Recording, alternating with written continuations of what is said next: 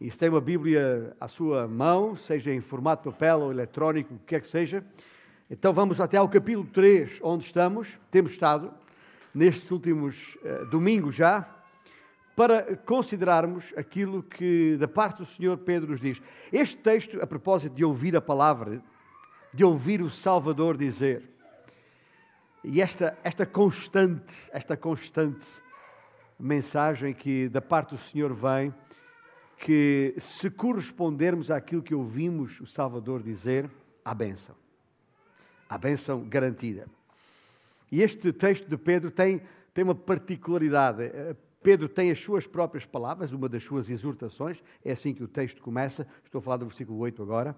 Nós já percorremos os versículos 1 a 7 dos últimos dois domingos, mas Pedro começa com uma exortação da sua parte, ou da parte do Senhor, uh, por seu intermédio, e depois faz uma citação de um texto de Lucas, uh, por exemplo, uh, onde são as palavras do Senhor Jesus que ele recupera, que ele mesmo ouviu de viva voz e recupera nesta sua intervenção, nesta sua escritura, e depois também as escrituras, o Salmo 34.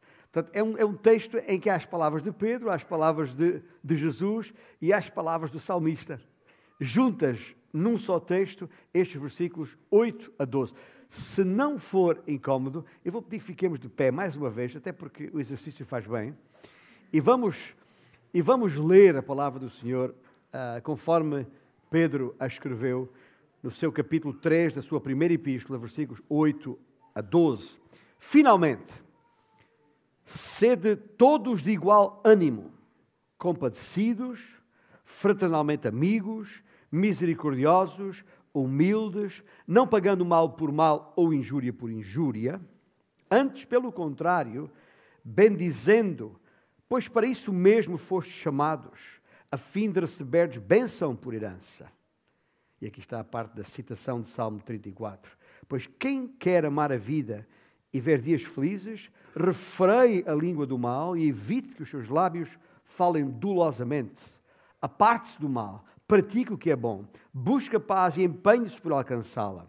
Porque os olhos do Senhor repousam sobre os justos e os seus ouvidos estão abertos às suas súplicas mas o rosto do Senhor está contra aqueles que praticam mal. Nosso Deus, a tua palavra está diante de nós e é a tua palavra, e nós te chamamos Senhor. E por isso ah, pedimos-te que o mesmo Espírito que inspirou Pedro a escrever conforme está escrito, que também habita em nós, nos elucide, nos ajude a entender para fazermos conforme tudo quanto está escrito. Garantia da de herança de bênção, conforme o texto nos faz perceber. Esta é a nossa oração, em nome de Jesus. Os podem agora sentar-se. Se estava aqui a semana passada ou se ouviu a, a mensagem online, uh, sabe que no versículo anterior vimos como desobstruir a oração. E hoje vamos ver como desobstruir a bênção. O, o tema que Pedro aqui sublinha é a herança da bênção. Tem a ver com a herança da bênção. Pois no texto, conforme lemos, ah, pois para isso foste chamados a fim de receberdes bênção por herança. Ah, o nosso problema com esta passagem é muito simples. Sabe o que é? É, é que quando dela mais precisamos, não a encontramos. E quando dela não precisamos, não lhe damos qualquer atenção. Quando a vida, quando a vida vai bem, todos os, os nossos relacionamentos parecem em ordem, a nossa tendência é ignorar passagens como esta. Afinal, se vivemos em harmonia com os outros, porque é que teríamos de considerar um texto que nos manda fazer aquilo que já fazemos? Quando as coisas vão bem, nem damos por versículos como este quando as nuvens começam a formar-se sobre a nossa cabeça, parece que é difícil encontrar uma passagem como esta. Faz-me lembrar uma, uma frase de C.S. Lewis, que disse um dia: Toda a gente acha que o perdão é uma boa ideia até ter de perdoar alguém. Uh, nesta mensagem, o meu propósito da parte do Senhor é ajudar-nos a, a, pensar sobre as palavras de Pedro, para que, quer precisamos, quer precisemos delas agora, e muitos de nós precisamos, mesmo que não percebamos, uh, quer, quer não. E, e, e, e, se não as percebermos agora, e se não, as, se não percebermos que, que precisamos, então, uh, percebamos pelo menos onde estão estas palavras para podermos encontrá-las quando a tempestade assolar a nossa vida. Mas há aqui um primeiro ponto. Esta, estas primeiras palavras de Pedro, eu resumi-las-ia uh, com a palavra harmonia. A importância de viver em harmonia. E eu digo isto porque, uh, como sabem, uh, o meu apreço e apego à, à, música é grande e, e quando alguma coisa soa mal, ainda, ainda ontem estávamos lá em casa só os dois. Um, os nossos filhos estavam aqui para o, para o, o, o encontro, o Espaço Jovem, e coincidiu estar a, a passar o Festival da, da Canção. E, e, e, algumas músicas que ouvimos uh, uh, fez-nos estremecer, porque faltava harmonia ali. Faltava harmonia. A harmonia é crucial. E Pedro faz aqui um, um, um, um, apelo, eu, eu, eu diria, um multifacetado apelo a uma vida de harmonia uns com os outros. Multifacetado, eu diria, com cinco faces. Também. Tome boa nota destas cinco faces. A primeira é justamente a harmonia, que para mim resulta das primeiras palavras de, de, de Pedro aqui, quando diz: sede todos de igual ânimo. Uh, esta expressão igual ânimo, e depende da versão da Bíblia que tem em sua mão, significa essencialmente ter o mesmo sentimento. para, para muitos, pensarmos nós da mesma maneira, pensarmos nós da mesma maneira, nós da mesma maneira, é, quando, é o que acontece quando vós concordais comigo. Uh, para muitos. Mas não é essa a ideia aqui, não é isso que Pedro tem em mente não está à espera que concordemos em todas as coisas. Isso não é possível, sequer. Eu diria nem sequer desejável. No seio da, da igreja, nós discordamos de muitas coisas. E para iniciar uma boa disputa dentro da igreja não é preciso muito. Basta introduzir um tema qualquer, desde, desde a, da, qual é a melhor tradução da Bíblia a usar, até qual é o estilo de música que devemos ter na igreja, para não falar em entrar em temas políticos sobre, ou introduzir o tema das opções políticas de cada um, ou se os crentes devem votar ou não, sei lá, eu estou aqui a, a, a lançar algumas, que tipos de programa de televisão devemos ver, ou que estilos de roupa um crente deve usar, ou a lista é grande, como gastar o, dinheiro que, temos, eh, que tipo de divertimentos são lícitos, sei lá, os temas que podíamos colocar aqui. Uh, e, e, conforme a nossa idade, daríamos mais importância a uns temas do que, do que a outros. Interessante perguntar aos líderes dos nossos jovens os temas que os jovens gostam de tratar. Uh, naquela lista está sempre namoro, está sempre lá o, o, o namoro. Mas todos os temas são, ou podem ser, dentro da própria igreja, temas polémicos, passíveis de, de discussão, de disputa, de não estarmos de acordo. E há coisas em que realmente não temos que estar de acordo. Mas ah, o apelo de Pedro é noutro sentido. Esta história de termos ah, igual ânimo ou termos o mesmo sentimento é, é um apelo de Pedro à unidade e não à uniformidade. Uma coisa é a unidade da forma, outra coisa é a unidade do corpo. São coisas bem distintas e não devem ser confundidas. Nós não estamos de acordo em todas as coisas e não há problema nenhum nisso.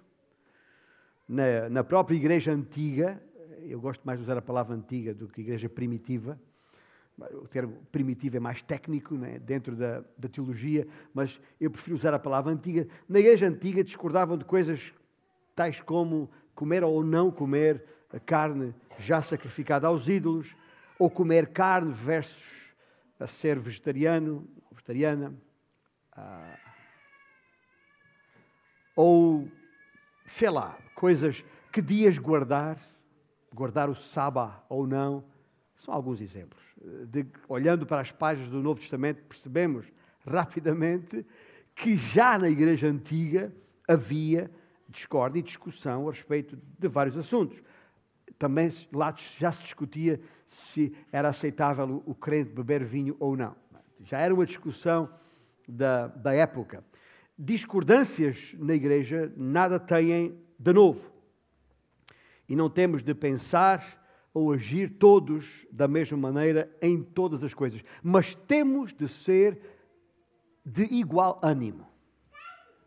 E tal só é possível, ouça bem, tal só é possível, esta exortação de Pedro só é possível em nós se todos nós colocarmos o foco,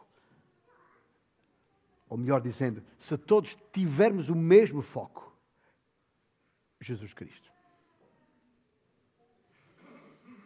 É, é por isso que Paulo, escrevendo aos Filipenses, disse o quê? Tende em vós o mesmo sentimento que havia também em Cristo Jesus. Está lá no capítulo 2, versículo 5 da Epístola aos Filipenses.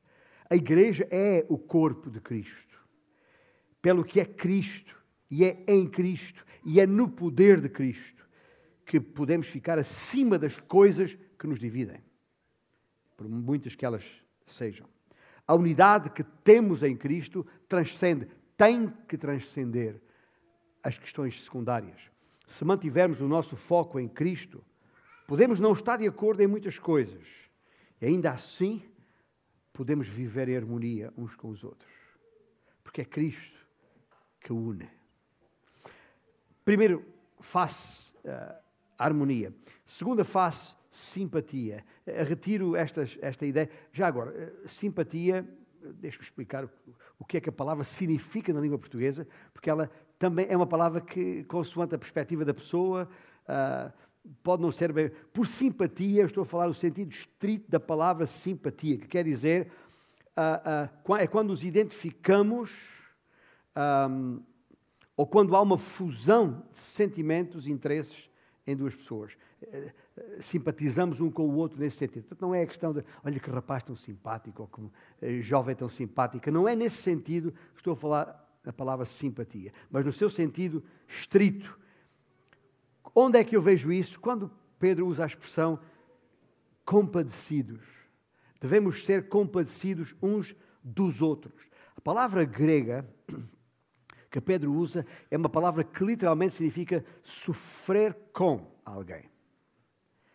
Ou seja, simpatia é o teu coração no meu coração.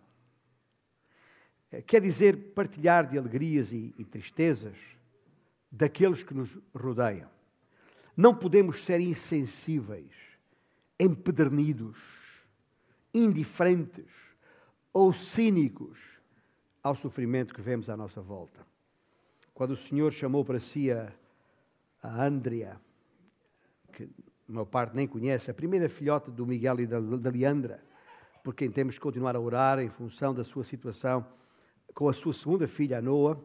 Mas recordo-me, e a minha mulher também, até porque participámos no, no funeral desta pequenina lá em, em uh, São Domingos de, de, Rana. Quando o Senhor chamou para si a Andrea, uh, foi perceptível o incômodo de algumas pessoas, mesmo amigos próximos e familiares, que não sabiam bem o que dizer ao casal. E, e, e, e até percebendo-se algum incômodo nas pessoas, porque é uma situação difícil de lidar, é difícil de aceitar. Lidar então é muito mais. Eu, ah, eu fico sem jeito, não sei o que vou dizer às pessoas sobre, sobre isto. Às vezes até parecia que o, o casal tinha algum tipo de, de doença que, que, não, não podia sequer aproximar dela. Mas deixe uma coisa, ao longo dos anos tenho, tenho aprendido que há situações onde as palavras não resolvem. Simpatia tem muito pouco a ver com palavras. É muito mais a expressão do coração, um para com o outro. Por vezes as pessoas não precisam que a gente diga coisa alguma. Basta estar lá, ao lado, chorando com quem chora, ou alegrando-se com quem se alegra. É isso que simpatia quer dizer. E é isso que a palavra compadecidos que Pedro usa aqui, esse é o significado que a palavra tem, e nenhum outro. Depois, eh, nesta multifacetada exortação de harmonia, Pedro usa a palavra, esta expressão, fraternalmente amigos. E esta é a terceira face desta harmonia, a fraternidade. Eu penso que, que Pedro sentia o conceito de fraternidade de uma maneira especial. Tá, sabe por que eu digo isto? Porque foi o seu próprio irmão, irmão de sangue, André, que o levou a Cristo. Que levou Pedro a Cristo. Então, para ele, o sentido de fraternidade talvez tenha ainda um peso acrescido. Porque, e a, e a palavra, conforme Pedro usa aqui no original, a palavra irmão significa literalmente nascido do mesmo ventre. E, e, devemos amar os nossos irmãos e irmãs em Cristo, porque somos nascidos da mesma matriz. Eu diria da mesma madre, ah, que não tem nada a ver com Maria, já, já, já agora, diretamente. Eh, deixa-me explicar isto. Eu, te, eu, tenho quatro filhos. Quatro filhos ah, que estão, até hoje, do mais velho que tem 37 ao mais novo que tem 23. Uh, ah, até hoje, e nós temos um grupo que é no WhatsApp, que em família vamos mandando mensagens entre nós. E se vocês pudessem ler, não podem. Não podem. Mas percebe-se ali muitas vezes a maneira como se picam uns com os outros. Os, que os conhecemos, pai e mãe, sempre se picaram, até connosco, mas entre eles, sempre picados. Sabe o que a expressão picados quer dizer? Sempre a mandar uh, alfinetadas um e a outro. Um, e, e, e, e, por vezes até intensamente, que até a nós pais dói, uh, e quase nos apetece intervir e chamar a, a atenção. Mas é normal entre irmãos, e quem, quem, quem, quem, só quem é filho único é que dificilmente compreenderá isto. Mas isto é normal entre eles. Mas uma coisa nós sabemos, porque também temos presenciado: se algum deles for atacado por alguém de fora, trate-se a ver com os outros três. Pode crer. E, e, e por vezes lutamos uh, com os nossos irmãos outras vezes lutamos por eles. E como já disse atrás, os crentes não têm de concordar em tudo. E não. Não temos que gostar de cada cristão que encontramos.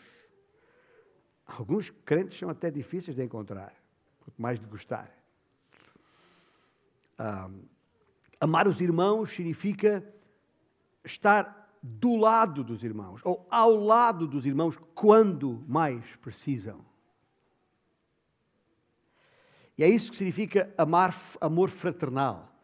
Este amor de irmãos, que ainda que nos piquemos uns aos outros, ah, vou usar, tem aqui alguns irmãos brasileiros na sala, é o cutucar, é o, aquele, aquele, às vezes, massacre, aquelas bocas uns aos outros, mas ah, quando necessário lutar em defesa de algum deles, então não sai de baixo.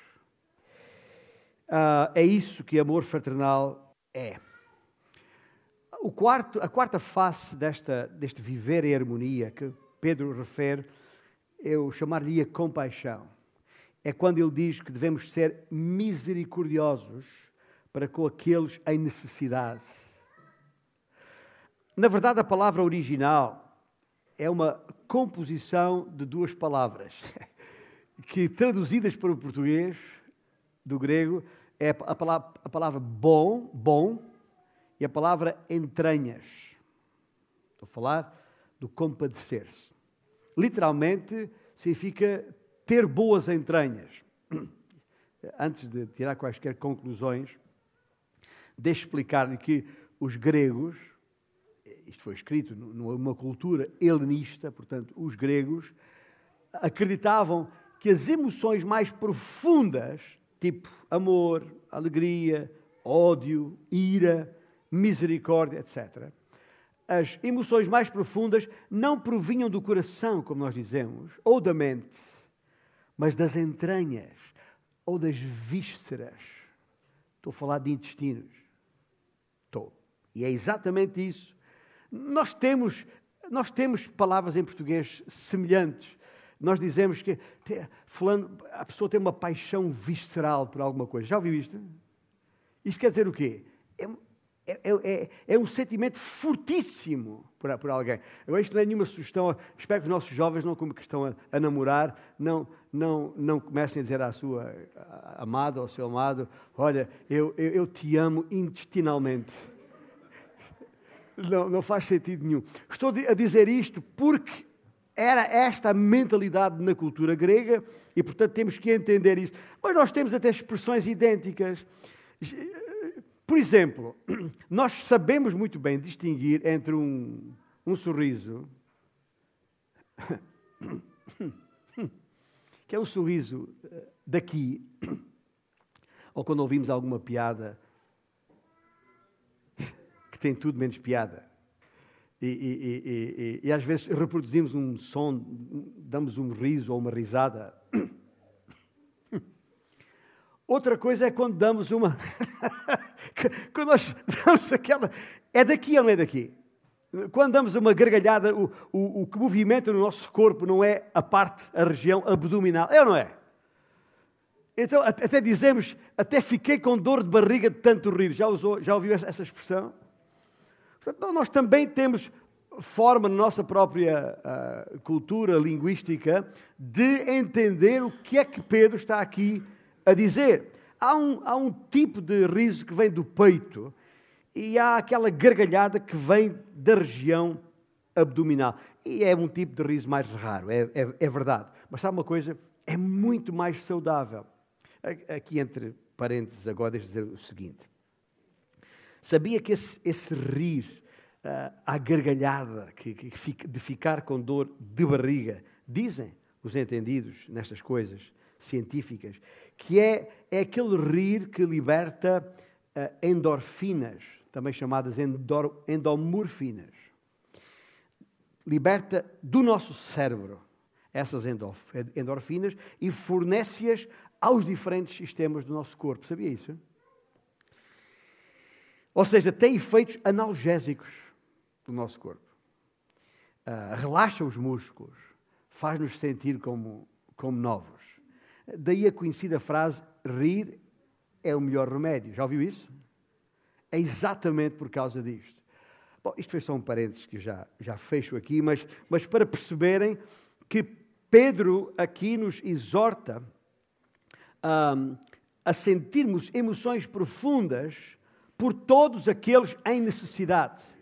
Não é uma coisa daqui para cima, é profundo, é, entranha, é das entranhas e é, é, entranha-se realmente em, em, em, nós. Nós temos na nossa linguagem comum muitas frases idênticas. Ah, até aquela famosa frase quando a gente prova alguma coisa que em princípio se estranha, mas depois se entranha. Porque é entranha, é das entranhas, é algo que depois fica lá, permanece lá. E, e quero dizer-vos uma coisa: a palavra que ele, Pedro aqui usa é uma palavra que mais tarde, no vocabulário grego, passou a, a significar é, é, coragem. Coragem. Isto, e a ligação parece muito, muito óbvia. Para ter essa força intestinal suficiente para cuidar das necessidades dos outros em necessidade à nossa volta, é preciso coragem. E não pode ser nunca feito de ânimo leve. É muito mais fácil ficarmos indiferentes, eu diria até inertes ao sofrimento dos outros, principalmente quando não se passa na nossa casa ou na nossa vizinhança. Todos os dias vemos, ouvimos e lemos notícias de mortes e sofrimentos na vida de centenas de milhares de pessoas. Já, já são tantas as notícias que até nos sentimos uh, insensíveis aos números, já nem fazemos leituras dos números. Mas todos os dias nas notícias, uh, qualquer órgão de comunicação social Há listas de números de pessoas em sofrimento, seja com fome, seja com vítimas de um, de um atentado qualquer, uh, tiroteio, seja com vítimas de uh, catástrofes naturais, seja por qualquer razão, todos os dias caem diante de nós números. E o risco de ficarmos insensíveis a esses números é enorme. É muito, é muito fácil arranjarmos desculpas para não nos aproximarmos do que vemos. E ainda é mais fácil nem ver. Estou nem aí. Mas Deus nos deu olhos para ver, ouvidos para ouvir, corações para sentir e mãos prontas a dar a mão. aos aflitos, seja no corpo, seja no espírito. É esta quarta, este quarto elemento desta harmonia multifacetada que chamamos de compaixão. Finalmente, a quinta é a humildade. Devemos ser humildes. E esta poderá ser a mais difícil de todas. Ah, eu tenho, tenho estado a tentar explicar-vos o sentido original da palavra no texto grego. E a palavra humildade, na língua original, significa ter uma, ter uma mentalidade que não se eleva muito acima do chão. Ah, e talvez seja mais fácil de entendermos o que significa humildade se relembrarmos o que a Bíblia fala ou ensina sobre o orgulho em Provérbios 21, diz que olhar, olhar altivo e coração orgulhoso são pecado. Altivo, e é exatamente o que a palavra humilde no grego significa, é não se elevar muito acima do chão. Literalmente a ideia de não, não nós temos expressões populares tipo nariz empinado, mas é sempre a ideia de para cima, do querer aparecer, do querer estar. Humildade não é pensar de ti mesmo menos do que deves, como alguns dizem. A verdadeira humildade é não pensar em ti mesmo de todo. Afinal, quem somos nós? Paremos para pensar. E não precisamos de, de muito, porque conhecemos a história da própria criação do homem. Está lá em Gênesis 2:7. Deus formou Adão do quê? Do pó da terra. E o salmista também, no Salmo 103, nos, nos lembra que a nossa estrutura é pó. Não somos mais do que isso. Meros novelos de pó. Estamos por aqui uns tempos e logo desaparecemos. Se Deus soprasse sobre nós, estes, estes pequenos novelos de pó seriam levados pelo vento. Humildade não é ficares mal na fotografia para que outros pareçam bem. Humildade é não aparecer sequer na fotografia. Muito menos se for uma selfie. Ou principalmente se for uma selfie. Humildade é usufruir da humildade, ou melhor, para rimar, humildade é usufruir da liberdade que temos em Deus para descermos ao nosso devido lugar. Pó. Agora, porquê é que, Paulo diz, eh, porquê é que Pedro diz isto de maneira tão clara, logo no arranque deste seu texto? Porque o versículo 9 logo de seguida, dá-nos uma aplicação muito específica daquilo que está no versículo 8, das tais cinco orientações ou cinco faces do viver em harmonia, que é abençoar. Abençoar e ser abençoado. Pedro aplica o seu ensino àquelas situações onde temos sido maltratados por outros. E aqui, como se diz na minha terra, o meu alentejo é que, é que a porca torce o rabo.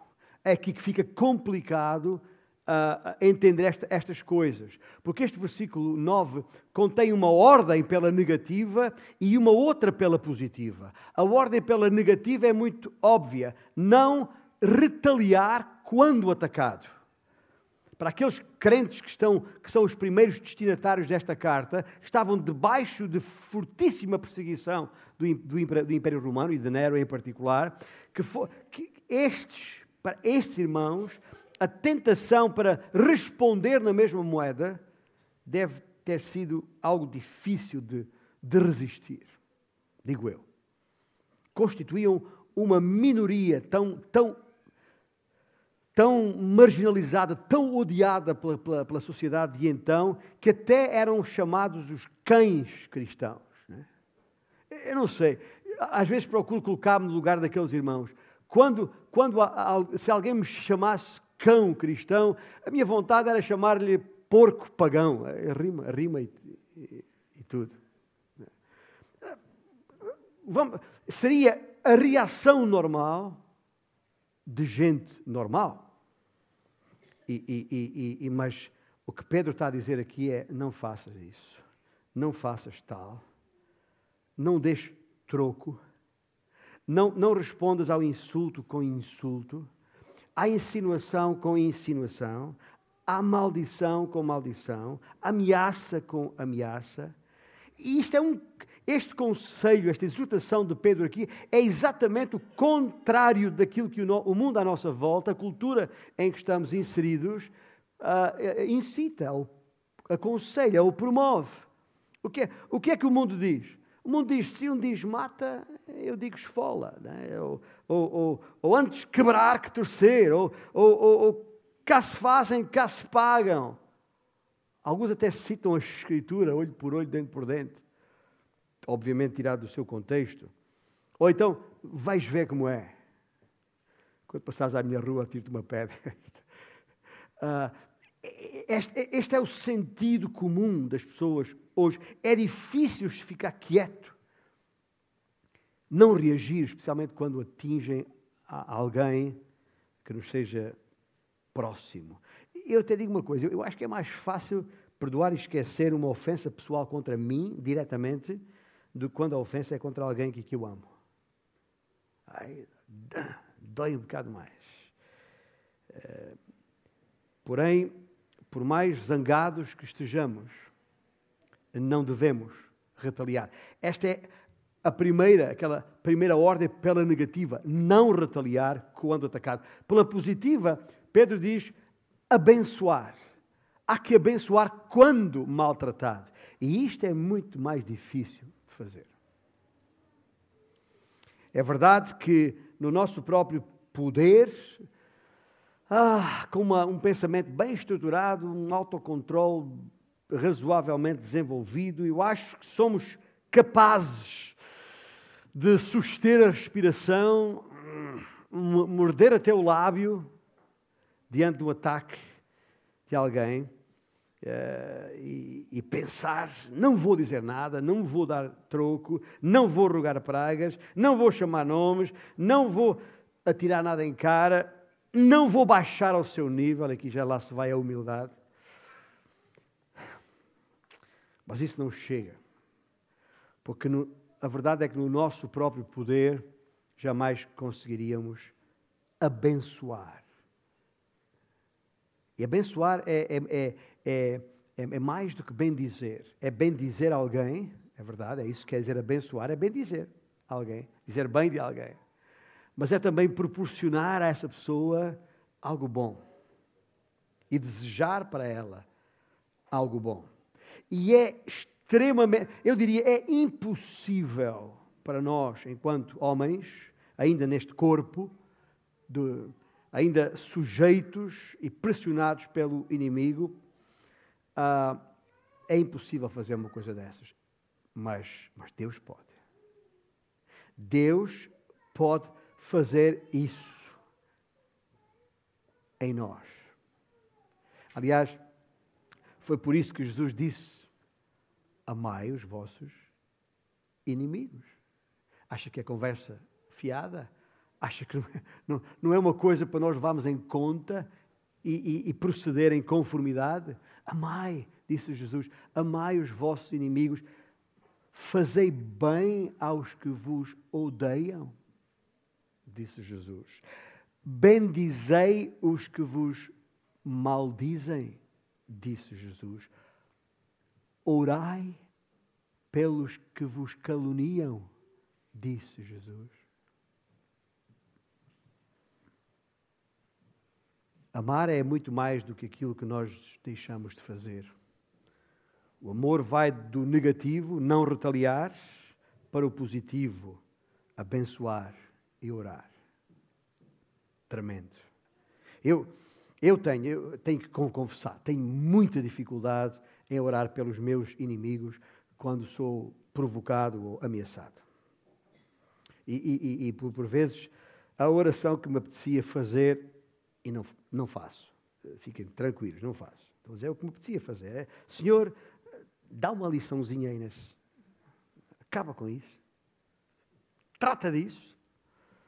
Ah, mas é só pela graça de Deus, não há maneira por nós mesmos que nós podemos orar de outra forma. Dizer, Senhor, Tu conheces essas pessoas e o que têm dito ou feito, e de como tenho,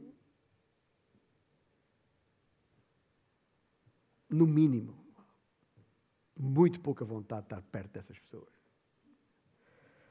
Peço-te que não atentes para o que eu sinto ou me apetece fazer, mas abençoa-os, apesar do que eu sinto. E é aqui que está a nossa verdadeira liberdade sendo honestos para com Deus. Ouça, Deus já sabe o que nós sentimos. Não adianta dar, dar a volta ao texto aqui. Eu acho que a nossa verdadeira liberdade está aqui, em, em podermos ser honestos. E não vale a pena não o ser. E orar pela bênção de Deus, apesar daquilo que sentimos. Sabe uma coisa? Se começar a orar assim, e eu tenho sentido essa, isso na minha própria vida, quando isso acontece, acabo por verificar que os meus sentimentos começam a, a mudar para com aquela pessoa. Que, um, que em certo momento que me apetecia ao encontrá-la é torcer-lhe o pescoço. É? Ah, é uma força de expressão, não é? Torcer o pescoço a ninguém. Mas, mas depois, porque fiz questão de, de, de, Senhor fazer por meu intermédio aquilo que eu por mim mesmo não posso fazer, não consigo fazer acabo por perceber que Deus vai mudando o meu coração e a minha atitude para com essa, essa pessoa. E isto é importante percebermos isto, porque na verdade isto mostra-nos que eh, esta capacidade de fazer, conforme Pedro nos está a exortar aqui, está diretamente dependente da nossa relação com o Senhor. Está diretamente dependente. E por isso, meu irmão, uma exortação aqui minha, pessoal, por experiência própria, quando sentires aquela amargura por alguém, achega-te a Cristo. Achega-te a Cristo. A resposta está nele. Ele é a resposta. Conhece-o melhor. Aprende dele. Lembra que ele disse: Aprendei de mim, que sou o quê? Manso e humilde de coração. E encontrareis descanso para as vossas almas. Isto é, isto é fora de série, porque é aquilo que, estou, que estamos a falar muito. Se quer a bênção, se quer herdar a bênção, tem que agir desta maneira. Se fizermos conforme o Senhor manda que seja feito, encontraremos descanso para as nossas almas. Herdaremos a bênção que o Senhor tem à nossa disposição. E por isso temos que verificar isto, temos que parar e pensar como é que eu reajo quando sou insultado, quando recebo uma carta ou um e-mail que me estraga o dia. Que, que dá logo vontade de responder de imediato, vais ver como é que é seu isto, seu aquilo. Quando alguém te acusa injustamente, e tantas vezes já fui acusado injustamente, e tantas vezes já acusei injustamente. Sente logo aquele impulso para acertar as contas. Há que deixar essa raiva, essa amargura, há, há, há, melhor, eh, não é, de, não é sequer deixá-la, de lado, é porque aí o risco de ela ficar e, e, e, e ao fim de, de, muitos dias ainda lá está e o problema não é resolvido. Uh, temos que deixar essa raiva e essa amargura de vez, atacando-a de vez. E se é, sentes isso, se estás nessa situação na tua vida, então é preciso dar ouvidos ao que Deus tem a dizer através desta passagem. Lembra que eu falei a tal passagem que a gente nunca lhe dá muita importância? E quando precisamos dela, nem nos lembramos que ela lá está. Há pouco citei C.S. Lewis. Vou citá-lo de novo a este respeito. C.S. Lewis disse: ser cristão é perdoar o indesculpável, porque Deus já perdoou o indesculpável em ti. Agostinho, um outro teólogo mais antigo, escreveu, disse: Se sofreres por causa de um homem injusto, perdoa-o, para que não sejam dois os injustos.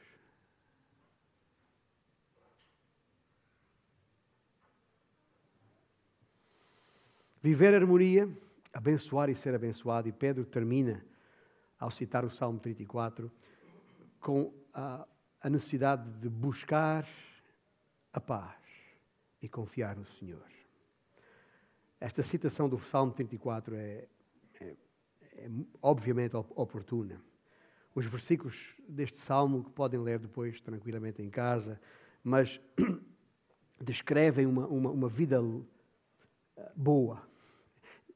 Queres tu ter uma vida boa, uma vida longa e feliz? felicidade e longevidade. Então atenta para o que Pedro diz, porque para ter uma vida abençoada por Deus, há três coisas que temos que fazer para podermos usufruir das três promessas da parte de Deus. E de acordo com estes versículos de Pedro, em citação do Salmo 34, as três coisas que, que temos que fazer é, primeiro, há que guardar a nossa língua do mal e guardar os nossos lábios da falsidade. Guarda isto: guardar a nossa língua do mal e os nossos lábios da falsidade. Em segundo lugar, há que afastar do mal e fazer o bem.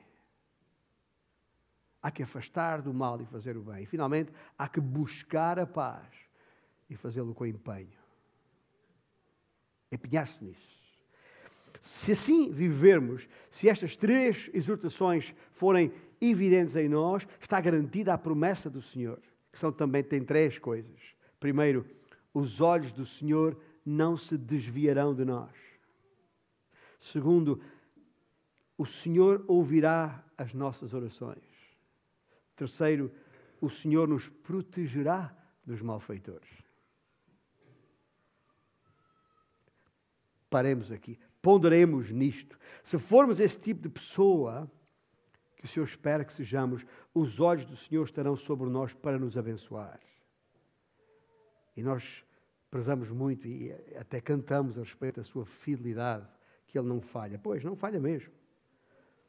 Se nós deixarmos de, de querer ajustar contas com alguém, o Senhor estará livre para exercer a vingança sobre os nossos inimigos. É com Ele.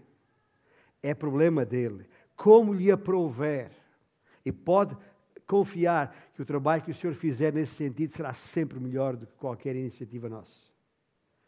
Basta refletir nesta passagem para perceber que é, é impossível viver assim, conforme a exortação, a não ser que tenhamos a perspectiva correta de quem é Deus, de quem nós somos e quem são aqueles que nos querem mal. Precisamos perceber isso à partida.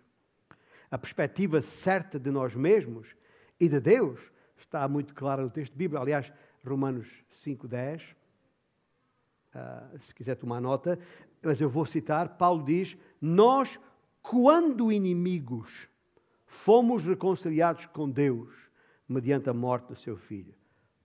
Pensa nesta frase comigo. Quando inimigos de Deus, Haverá algo mais triste do que isto? Ser inimigo do Deus do universo, opor-se ao Senhor Deus Todo-Poderoso, blasfemar o seu nome, rejeitar o seu conselho, resistir ao seu espírito, escarnecer do seu filho, rejeitar a sua graça. Há coisa pior do que isto, mas sabe uma coisa? Era exatamente aí que nós estávamos. Éramos exatamente assim, antes de nos achegarmos a Cristo. Éramos todos inimigos de Deus, não apenas alguns, todos nós, porque somos rebeldes por natureza. Nós nascemos neste mundo como inimigos do Senhor. Ainda que não nos vejamos assim, éramos assim. E Deus, na sua graça, nos amou quando ainda ímpios, quando ainda pecadores, quando ainda perdidos, quando ainda seus inimigos, enviou seu filho para morrer por nós. Deu a sua palavra, enviou o seu espírito para nos convencer. E um dia, quando ainda fugíamos dele, nos achou e fez-nos cair de joelhos, abrir os nossos olhos, fez-nos ver Jesus, deu-nos o desejo de nos achegarmos a Ele, apontando-nos para a cruz e tornando o nosso coração propício para crer. E num momento só, um momento fulgurante, maravilhoso, deixamos de ser inimigos deixamos de ser ímpios, deixamos de ser estranhos. De súbito, pela graça, tornamos-nos filhos de Deus. Na morte do seu filho, ele nos reconciliou consigo mesmo. Ouviu bem? Que eu há pouco citei Romanos 5,10, que atesta a condição onde nós estávamos quanto inimigos. E o versículo, 5, o versículo 8, muito conhecido, diz: que Deus prova o seu amor para conosco em que Cristo morreu por nós, sendo nós ainda pecadores. Era quando ainda estávamos nesse estado de inimizade contra Deus por causa do pecado que Ele nos amou e deu prova desse amor para conosco. E por isso é que, diante da congregação, aqui hoje, neste momento, ah, para além de nós que já entendemos isto tudo, cujos corações já foram convencidos por este Espírito.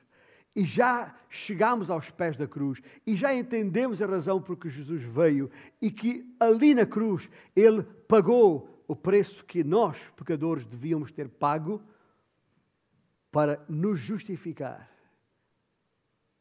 O único que podia justificar, porque era o único justo, Jesus Cristo, o próprio Deus.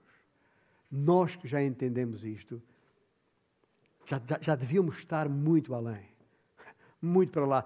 Agora, se porventura, aqueles que ainda não entenderam isto, aqueles que ainda não entenderam a graça de Deus, aqueles que ainda não entenderam a razão por Cristo veio, aqueles que ainda são perdidos, aqueles que ainda são inimigos de Deus, e porventura não sei se alguém sentado nesta sala ainda está nessa condição, porque se está,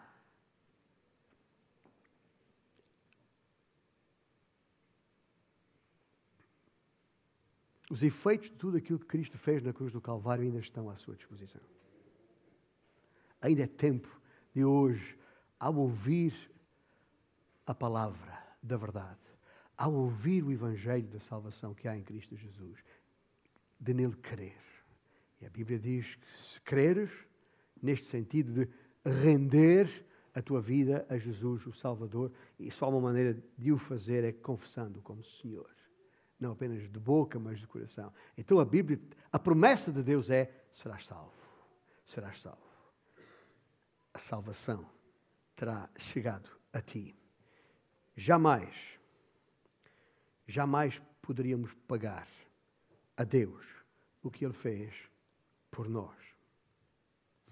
Nem que tivéssemos um milhão de anos e um milhão de vidas.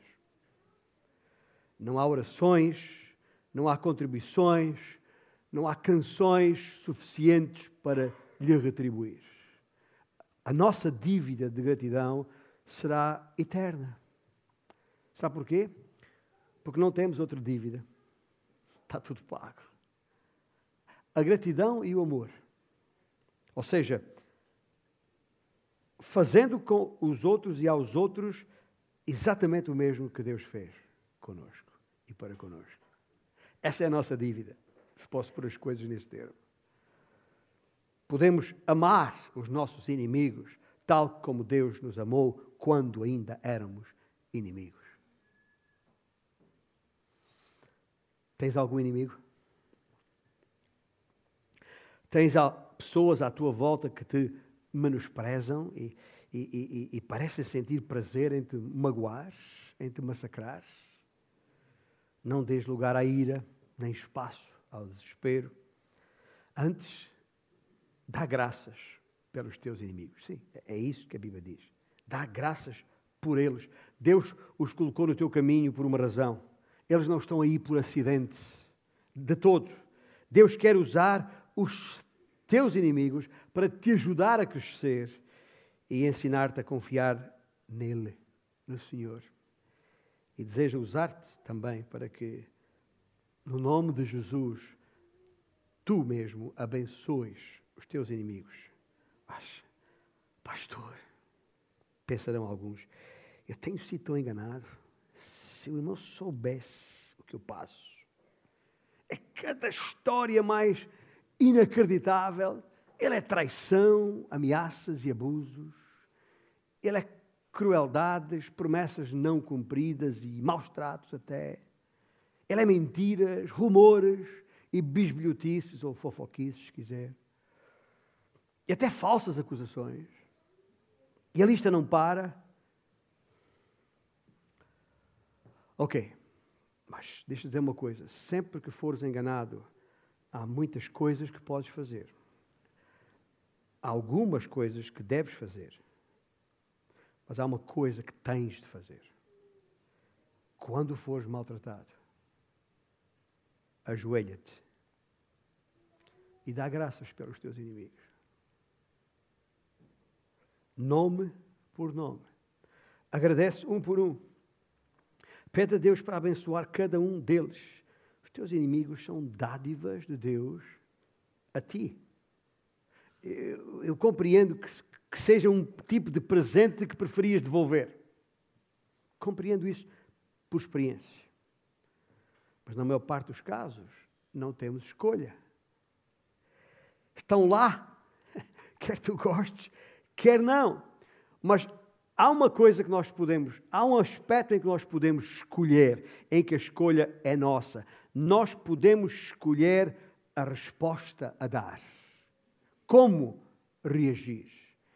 E a melhor de todas é amá-los como Deus nos amou quando ainda éramos seus inimigos. Lembre-se disso.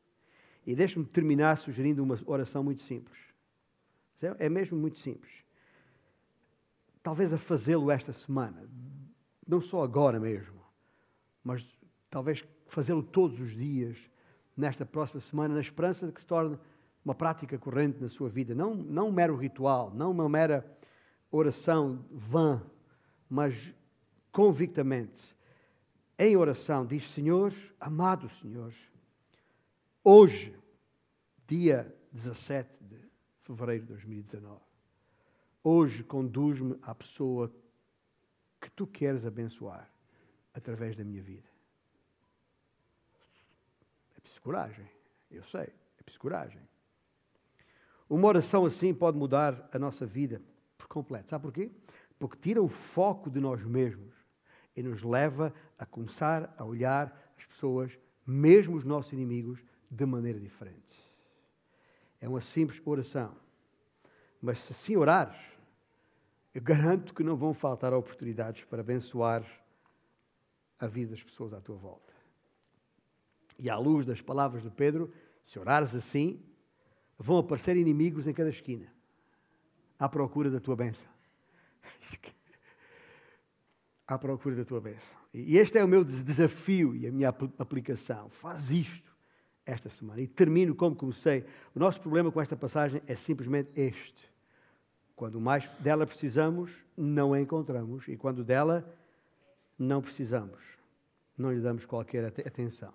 Mas a maior parte de nós precisa dela mais cedo do que pensam. Talvez agora mesmo.